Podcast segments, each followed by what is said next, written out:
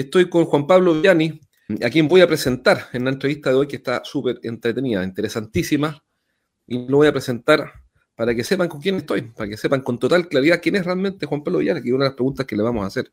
Juan Pablo Villani es un emprendedor tecnológico y social argentino, es licenciado en Administración de Empresas y consultor psicológico. Inició operaciones de pedidos ya en Argentina. Yo he comprado por esa aplicación, funciona muy bien. No soy comisionista, solamente estoy diciendo que funciona bien. Y cuando él comenzó esa operación de pedidos ya en Argentina, después esta startup fue adquirida por Delivery Hero.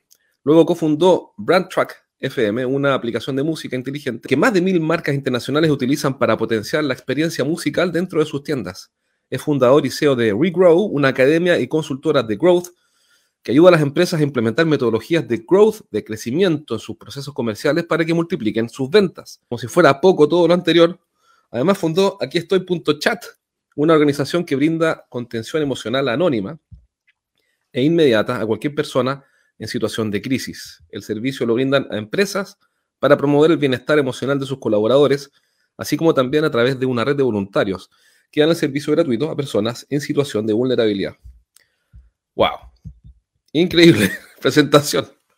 Eh, realmente impresionante. Te felicito por todo lo que estás haciendo, Juan Pablo. Bienvenido al podcast y gracias por participar. Gracias a ti, Jorge, y la verdad es que para mí es un honor gigante, gigante estar aquí contigo charlando y conversando, porque necesito decir algo que es, recuerdo cuando ya se, cuando estaba con Brantrack, hace como seis años, siete años, cuando formábamos a nuestro equipo comercial, las bases de mi formación a mi equipo comercial eran escritos tuyos. Me acuerdo que ¿En serio? conocí Spin, por ejemplo, el método Spin, que era como mi, fue mi, gran Biblia a través de un escrito tuyo, Jorge, en, internet. Así que de verdad, súper agradecido, súper agradecido y, te felicito por tu trayectoria y aprendí mucho de, ti, así que eh, y feliz de seguir aprendiendo también. Excelente, no sabía, te lo agradezco mucho y no me vas a creer que yo llegué a ti porque estaba aprendiendo en LinkedIn sobre la técnica que enseñaste del reflejo. Cuando alguien te hace una crítica, yo la anoté. Entonces, primero era reconocer, eh, eh, escuchar a esa persona y después hacer una pregunta. Lo anoté y te comenté en LinkedIn, lo encontré muy, muy, muy bueno. Cuando alguien te critica, eh, hacerte cargo de eso y preguntarle y explicarle por qué pasó, ¿o no? Algo así. Totalmente, sí, bueno, eh, es como ¿qué, proceso tomar ante una crítica que nos ayude a salir de la reacción emocional que a veces las críticas nos generan en posición defensiva. Y tanto la crítica, podemos uno dice crítica y piensa más en una crítica que puede recibir de un amigo o de una persona, en ese momento también hablando de un, jefe o incluso de un cliente que nos critica o que nos dice algo en contra, ¿no? Y ahí una de las cosas que decía la técnica era, primero de todo, tomar la crítica, tomarla, y, tomarla es reflejarla, es decir, tú me estás diciendo en este momento que te molesta que no hayamos sido rápidos como tú lo esperabas, ¿no? Tomarlo, repetirlo, repetirlo en, en, ese proceso. Y después de que la persona se sienta escuchada, preguntarle si está disponible para, te, puedo contar cuáles son las razones por las cuales pasar, pasó esto, y si la persona dice que sí, recién ahí responderle, pero siempre aunando el, criterio final que es, yo también deseaba y deseo que estemos contentos trabajando juntos y además llegar a tiempos y cumplir las expectativas tuyas. Y ahí seguir hablando, ¿no? Pero sí, sí, sí. Está bueno que te haya, gustado y te haya... Lo encontré genial porque yo creo que eso puede desactivar un montón de conflictos en las empresas, que sencillamente tomar un reclamo pero tomarlo bien, ¿no? No, no, entrar en la, la, grima de la discusión de quién convence a quién. Totalmente. Es tomar y escuchar, que la otra persona se sienta escuchada. Creo que lo que más necesitamos los seres humanos, especialmente cuando estamos medio enojados o frustrados, es sentirnos escuchados. Si alguien te escucha en la frustración y en el enojo, te sientes escuchado y te sientes tomado en cuenta, después si encuentras del otro lado que hay alguien disponible para tratar de mejorar eso que no te gustó, ya todo cambia, porque confías en que va a intentar cambiar. Ante una expectativa no lograda. Pero bueno, hay, muchas variables ahí o grises y tonalidades interesantes. Vamos a las preguntas de hoy. De partida, Juan Pablo, sobre tu historia. ¿Cómo llegaste al growth mindset? ¿Qué es el growth mindset para alguien que nos está escuchando? Empecemos con lo que es el growth, ¿no? Está buenísima la pregunta. Y, creo que el, growth es cómo convertir tu proceso comercial en un proceso científico y que no sea artesanal. El growth al final del día es ponerle ciencia a el proceso de venta que generalmente se hace de una forma artesanal, buscando contactos, buscando, ah, bueno, armas, ponte tú el, el, customer ideal, el cliente ideal, y lo piensas y dices, bueno, ¿dónde lo busco? Y lo sales a buscar, pero muy artesanalmente, sin un proceso. Lo que tiene el, el growth que viene con la tecnología, con mucha fuerza, que es cómo implementar ciencia y cuando hablamos de ciencia, validación continua con datos de qué funciona y qué no funciona. Entonces, cuando empieza la tecnología a poder validar datos, como por ejemplo, empiezas a decir, bueno, identifiqué 100 prospectos y esos 100 prospectos les quiero mandar un mail a ver si con cuáles puedo llegar a una reunión. Entonces, pruebas a 50 prospectos, le vas a enviar un tipo de mail y a otros 50 prospectos le vas a mandar otro tipo de mail.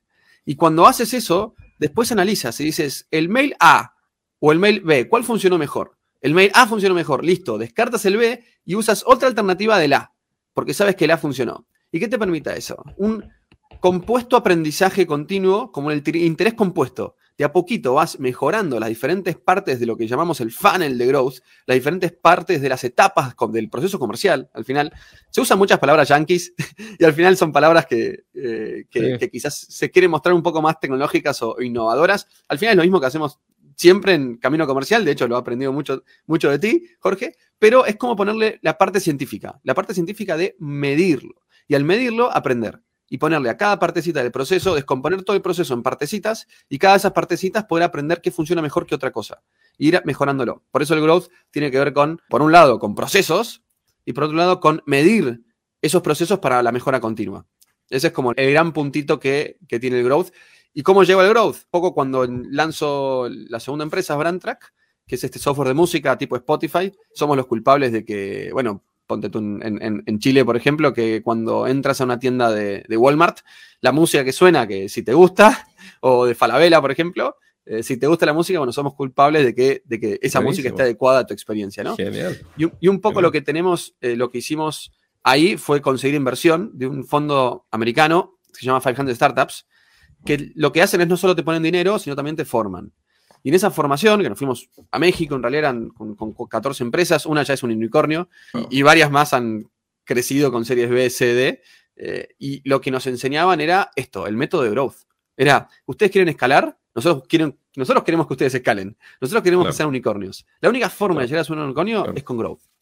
Y alguien que nos está escuchando y no sabe que es un unicornio, ¿por qué no lo cuentas por si acaso? Alguien de repente se pierde en eso. Buenísimo. La, que no piense un, un animal mitológico.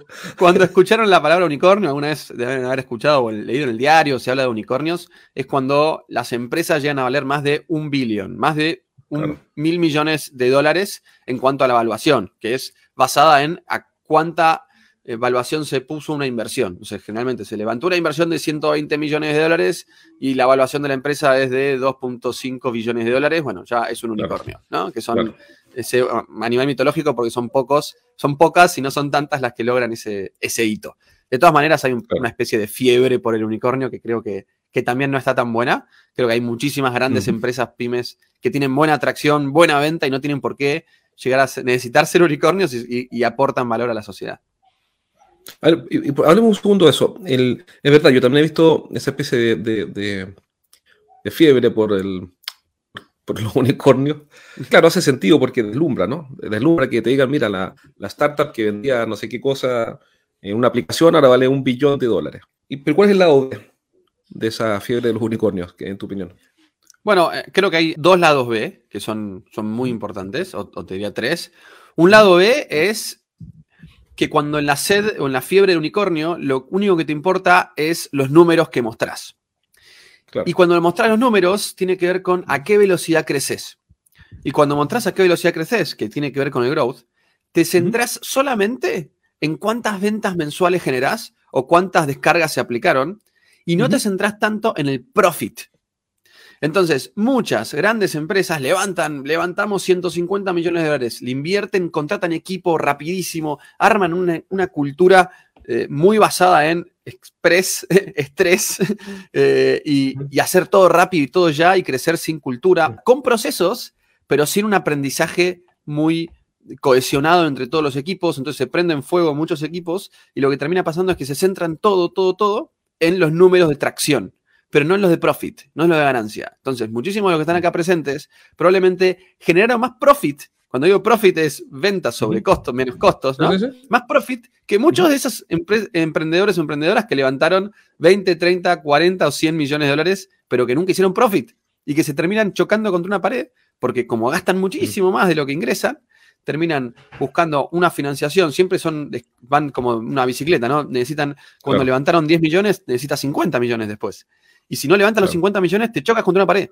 Porque no estás basado en profit, estás basado en escala, escala, escala y que te sigan invirtiendo. Es una carrera que funciona para varios, pero se chocan muchos mm. en, el camino en la pared.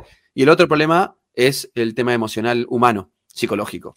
Creo que estresa mucho, genera mucho estrés, tanto en las empresas como para los fundadores, y terminan muchos prendidos fuego, como decía antes, ¿no? En, una especie de surmenage. Sí. Una vez conversando con un empresario tecnológico me contaba que en, la época de la fiebre del oro, de las .com, se hablaba del burn rate, de cuál es la tasa en que quemabas billetes. No sé si escuchaste eso. No, no, se sigue hablando. O sea, una de las métricas que los inversores te piden es el burn rate. Exactamente. ¿Y qué es el burn rate para alguien que nos está escuchando? El burn rate tiene que ver con la, velocidad en que estás quemando el dinero que te ingresó de, inversión. Y que lo que importa acá es cuánto dinero de vida te queda. Porque cuando calculas el burn rate, te calculas el, dinero de inversión que tienes, ¿no? El saldo en tu caja al final del día, que es la, inversión que has recibido, tienes el tiempo de vida, el tiempo de vida que te queda. hasta que levantes próxima inversión. que en la mayoría de los casos, ¿no? Como que el tiempo de vida que te queda para conseguir una nueva inversión, porque como no vas a profit, no estás centrado en profit, tienes ese problema. Pero bueno, es como problema para los, los que entran en esa dinámica. Sí. y tú entonces, levantaste capital y ahí, te, y ahí aprendiste sobre el growth, sobre el crecimiento como estrategia de venta más científica, por llamarlo de alguna forma. Exactamente. Y, esto lo convertiste además después, entiendo, lo convertiste en una consultora. Dijiste, lo que yo aprendí lo voy a enseñar a otros. Exactamente. Lo que me, fui, me fue pasando es que en esa metodología yo fui, dentro de las empresas que estábamos ahí, quien se centró muy fuerte en cómo generar reuniones de venta a través de LinkedIn. Me, metí, pero, pero lo metí como a full, a full, a full, a fondo, a fondo, a fondo. ¿Cómo hacer el mejor proceso de todos para generar reuniones de venta con marcas gigantes o medianas, pero varias marcas, pero medianas y grandes, a través de un proceso lo más potente posible que nos ayude a escalar? O sea, al final, con Brandtrack, el 80% de las reuniones generadas eran a través de LinkedIn y eran en más de 40 países. Entonces teníamos que hacer un proceso que, pudiéramos escalar y pudiéramos llegar a, muchas marcas y muchas empresas. Y de esa manera lo pude aplicar y aplicándolo dije, varias empresas me pedían ayuda, que, che, muy bueno lo que estás haciendo, me ayudas. Y ayudando, ayudando, ayudando, me di cuenta que me encantaba ayudar y al mismo tiempo que era algo que me, me, apasionaba, que es ayudar a prosperar a los negocios. Y así fue que desarrollé la consultora eh, con esta academia donde enseñamos este proceso que le llamamos la metodología PAX. De hecho, el libro se trata de eso, ¿no? El método PAX para escalar tus ventas en LinkedIn. Excelente. Entonces, el escenario donde desarrollaste esta metodología que aprendiste de crecimiento en ventas de manera más científica, con test A-B, etcétera, el escenario es LinkedIn. Ese es el escenario que elegiste donde te ha funcionado mejor por ahora.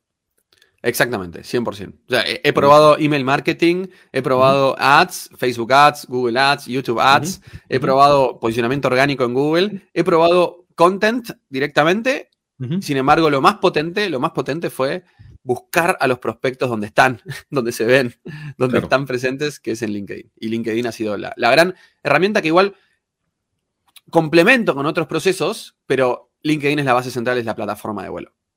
¿Y, qué es el método PAX? ¿Por qué no nos cuentas a alguien que te está escuchando? Eh, piensa, ¿qué, qué podría aprender del método PAX hoy día el dueño de una empresa de tecnología o de ingeniería que quiere crecer y sabe que en LinkedIn hay una oportunidad.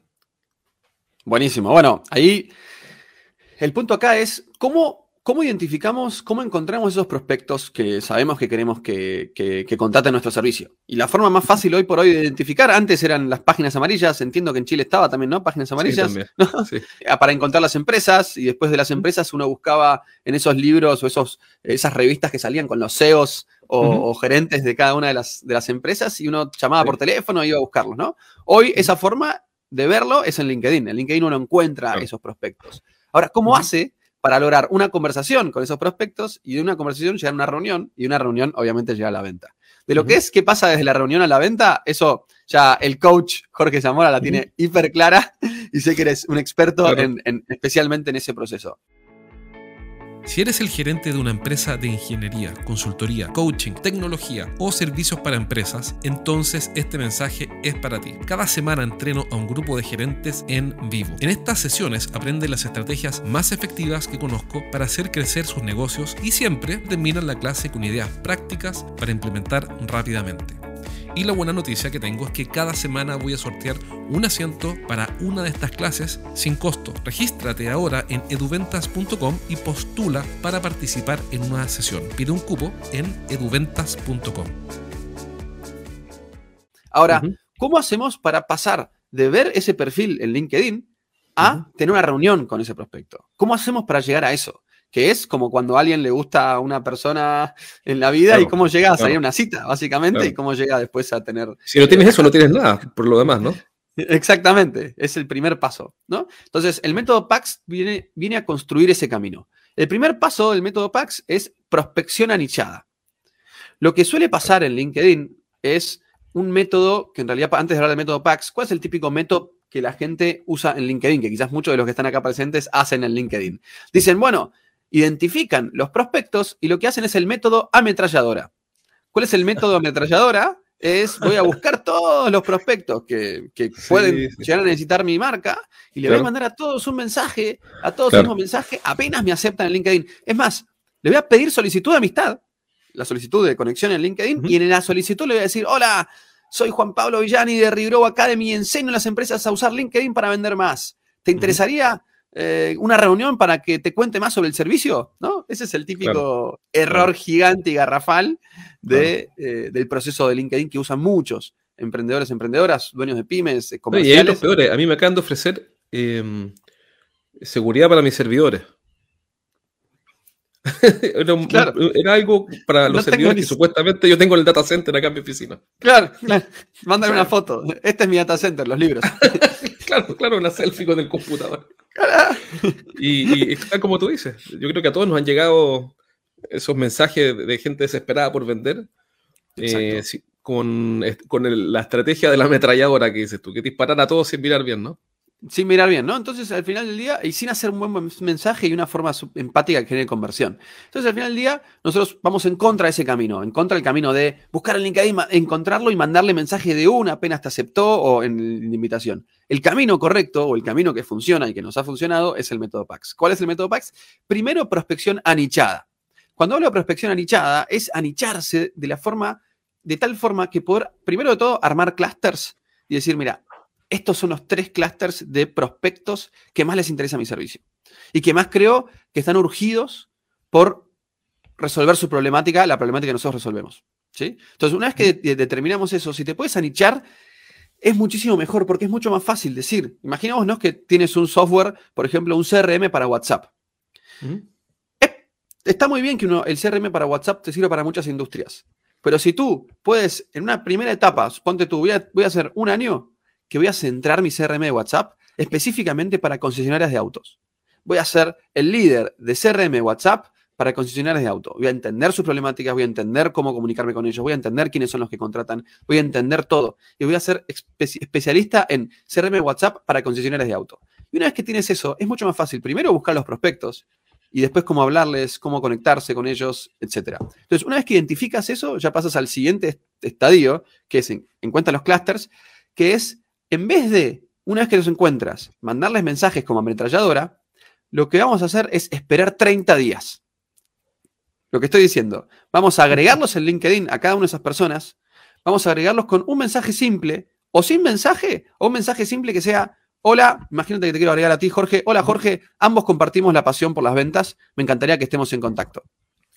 Algo que nos una a los dos ambos compartimos la pasión o, la industria del automotriz, ¿no? Las concesionarias o algo relacionado.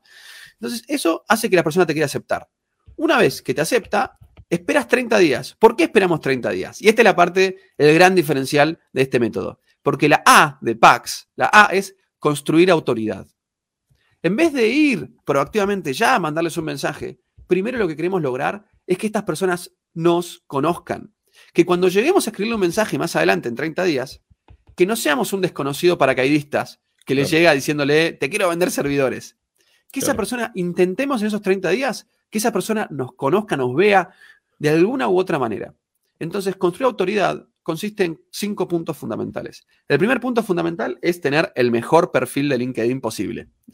LinkedIn, al final, tu perfil de LinkedIn es una vidriera. Como es una vidriera, tú, ¿qué haces en la vidriera de tu tienda? Muestras lo La mejor. ¿no? mejoras, ¿no? Claro. Pones lo mejor, lo generas de una forma tentadora, linda, agradable, y que además le hable el prospecto tuyo. Si no le hablas Claro. al prospecto tuyo lo que necesita, lo que resuelves, no, no se va a tentar. Necesitamos que diga, ah, esta persona es especialista en resolver mis problemas. Eso es lo que quiero que diga cuando miren tu perfil. Entonces, vamos a mejorar el perfil. ¿Qué más vamos a hacer? Vamos a crear contenido en LinkedIn. Vamos a crear dos posteos por semana como mínimo de temáticas relacionadas sobre lo que ustedes hacen, sobre lo que hace la empresa, pero personales, porque la marca personal hoy en LinkedIn es, es el oro. Mm. O sea, pueden mirar lo que hace Jorge, lo que hago yo. Es el oro lo que genera leads, lo que genera conversión. Y hay muchas empresas que donde sus líderes y líderes comerciales también y, y fundadores empiezan a generar más trabajo de marca personal. Por eso, marca personal es crear contenido. Y solamente con dos posteos por semana va a ser suficiente.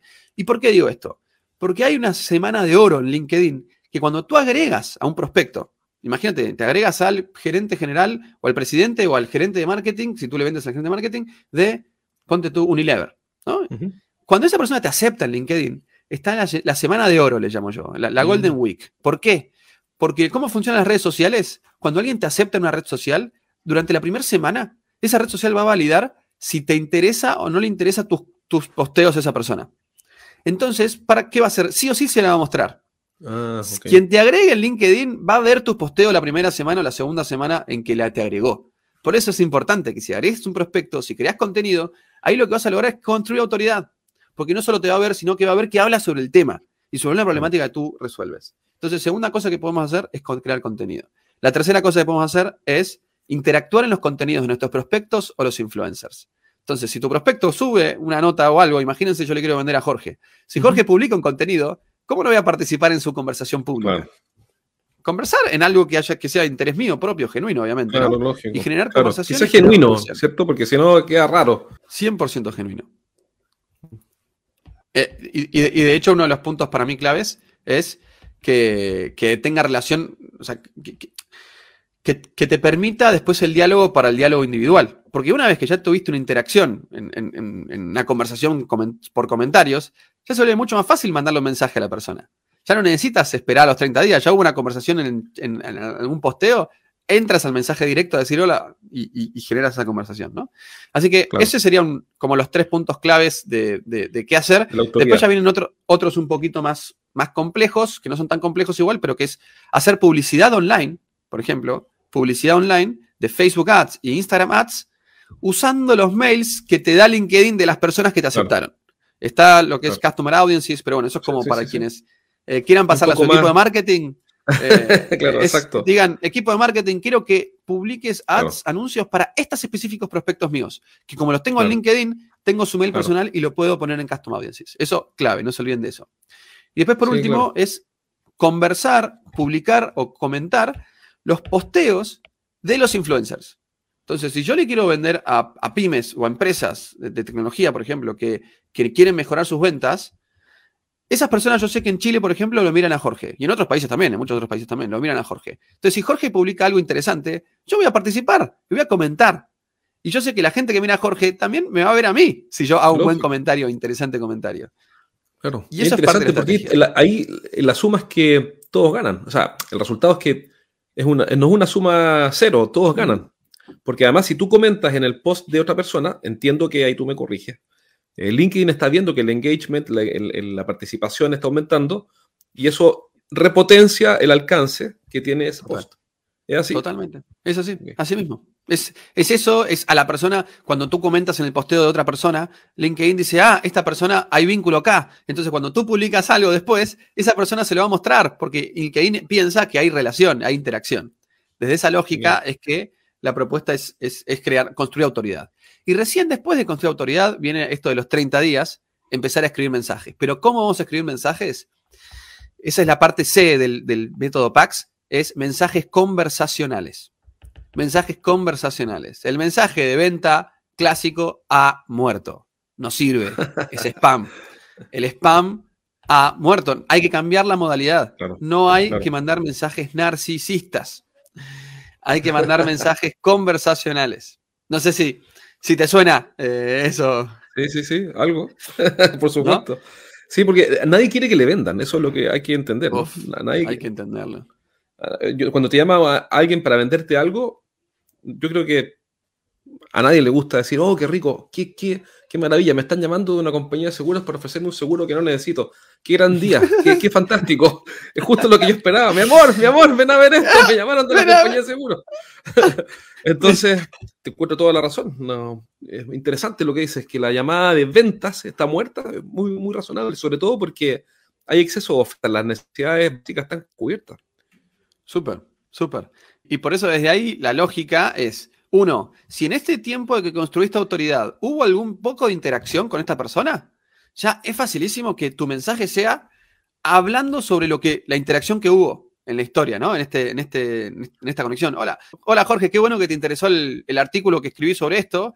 Eh, ¿Estás con esta problemática actualmente? Por ejemplo, ¿no? O sea, uno podría perfectamente hacer eso, pero esa es conversacional. Todo mensaje de LinkedIn, una de las cosas que siempre les digo en los, cuando damos puntaje a los mensajes, cómo, cómo arman los mensajes, los vemos, le damos feedback, es si no tiene el signo de pregunta al final, el mensaje ya tiene un error. ya tiene un error que es porque el signo de mensaje al final es lo que abre una conversación. Si no lo tiene, si termina con un, excepto que me digas que pusiste un signo de pregunta, pero es un, ¿quieres que nos reunamos la semana que viene? Eso no funciona. No, no, no, no, no queremos reunión. Hoy queremos entender si la persona tiene esta problemática que nosotros resolvemos. O algo relacionado sobre lo que tú publicaste que le interesó, o sobre lo que publicó la otra persona y te pareció que tiene relación con lo que ustedes ofrecen. Entonces, mensaje conversacional, que es abrir una conversación tomando puramente la problemática que ustedes resuelven como, como centro, ¿no? ¿no? No decirle, oh, Jorge, veo que tienes una hija, eh, qué interesante, te felicito, yo también tengo una hija. Porque todo es LinkedIn, igual, finalmente LinkedIn. Al eh, final finalmente LinkedIn. Es como un poco de, jugar con en el medio, ¿no? Ni salir a vender eh, con las botines de punta, porque no, no funciona, nadie quiere que nos vendan, ni hablar de la familia, pero sí en el medio es, oye Jorge, veo que estás, o en todo caso, pasan 30 días, no hubo interacción. Para esos casos, Jorge, qué bueno, ahí, no inicias con un qué bueno estemos en contacto o algo así. Jorge, qué bueno ver, por ejemplo, eh, que hace cinco años trabajas en este rol. Me interesaría muchísimo entender si ustedes están aplicando, por ejemplo, ¿no? Imagínate yo que quiero vender el. Eh, ¿Están aplicando procesos para la venta en LinkedIn en su equipo comercial? ¿O esto es algo que lo hacen de otra manera? Ponte tú. Yo arranco con una. Pero estoy generando conversación de la temática que a mí me interesa y que, quizás puede ser una problemática que, la, persona pueda estar teniendo o no. Esa es la hipótesis que yo tengo que definir en, el prospección anichada. Por eso ese proceso de prospección anichada también es importante porque te permite y te facilita cómo vas a escribir ese mensaje conversacional. Claro, claro. Y el último, y hace una pregunta, Jorge, ahí. Sí, mira, lo que pasa es que quería dos cosas. Una es sobre mm, algo que dijiste, que quiero, quiero ver si lo anoté bien, es que la conversación de ventas está muerta. ¿Eso dijiste? no, no, no. la, llamada. El, mensaje, no, no, el mensaje, clásico de venta, el mensaje clásico de venta ha muerto, ¿no? ¿Qué, cuál Eso me, parece genial. El mensaje clásico de venta es el mensaje narcisista. Tal como dices tú del mensaje de la llamada de, venta de seguros, ¿no? Narcisista. ¿Por qué? ¿Sabes cómo identifica fácil un mensaje de venta narcisista? Te tienes que fijar cómo, si los primeros párrafos hablan de uno mismo o del prospecto. Si los primeros párrafos hablan de uno mismo, es narcisista. Por ejemplo. Y que uno me va a decir, no, pero ¿cómo no voy a presentarme? Los mensajes narcisistas arrancan así. Hola, soy Juan Pablo Villani de Regrow Academy y me dedico a aumentar las ventas de las empresas a través de metodologías de growth y me encantaría tener una reunión contigo para contarte lo que hacemos en claro. Academy. ¿no? Eso es narcisista, ¿no? Como que en ningún momento. Aunque uno le cambie el nombre, es narcisismo puro. Es narcisismo puro. ¿Por qué? Porque hablaste de mí. Mi, mi, mi, yo, yo, yo. ¿Y qué le mueve a la otra persona? A la otra persona le mueve, le va a mover mucho más si puedes hablar desde la experiencia del otro, ¿no? Entonces, una forma más, más fácil es esto que les contaba antes, sea, hola Jorge, veo que hace cinco años estás en tal lugar, qué interesante ese posteo que publicaste, qué bueno algo relacionado con lo que es el perfil de la, persona, la historia de la persona, o directamente esto que decía, ¿no? Hace cinco años estás en este puesto y me preguntaba, ¿estás con problemas con este tema? es todo, todo tratar de, conectar con si la persona tiene esta problemática. La persona ya va a ver mi perfil. En todo caso, eh, en todo caso, decir, te, encontré por LinkedIn, pero ni siquiera, créanme, no, introduzcan tanto, créanme que funciona bien no introducir tanto y ir directo a lo que viste de la persona y cómo, cómo generar esa conexión. Y después, lo que es importante para mí como modelo de mensaje, mensaje empático, es encontrar siempre cuál es, cuál es creer o, conectar siempre con cuál es el dolor que más le preocupa a esta persona actualmente y ir con ese mensaje. Ir buscando preguntar y entender si este es el dolor que están teniendo actualmente, porque tu, tu hipótesis tenés que validarla. Entonces, trata de validarla y si la validas con las preguntas, te irás dando cuenta que la mayoría de tus prospectos lo tienen. Y es una pregunta que te va, te va a abrir muchas conversaciones, en vez de yo, yo, yo, yo, yo, yo. Sí, sí. Gracias, Jorge, por, el tiempo. Gracias por elegirme, por invitarme y de nuevo por inspirarme ya en mis inicios como emprendedor. Así que gracias por haber sido parte de mi desarrollo. Te lo agradezco a ti. Muchísimo aprendimos todos hoy día. Y ya sabes, si quieres que Juan Pablo te, te ayude con su equipo a mejorar tus ventas en LinkedIn, lo puedes contactar a JP, JP, ¿sí? Arroba regrow.academy. Regrow.academy. Un abrazo, Juan Pablo. Abrazo grande, Jorge. Muchas gracias por todo. Adiós. Chao, chao.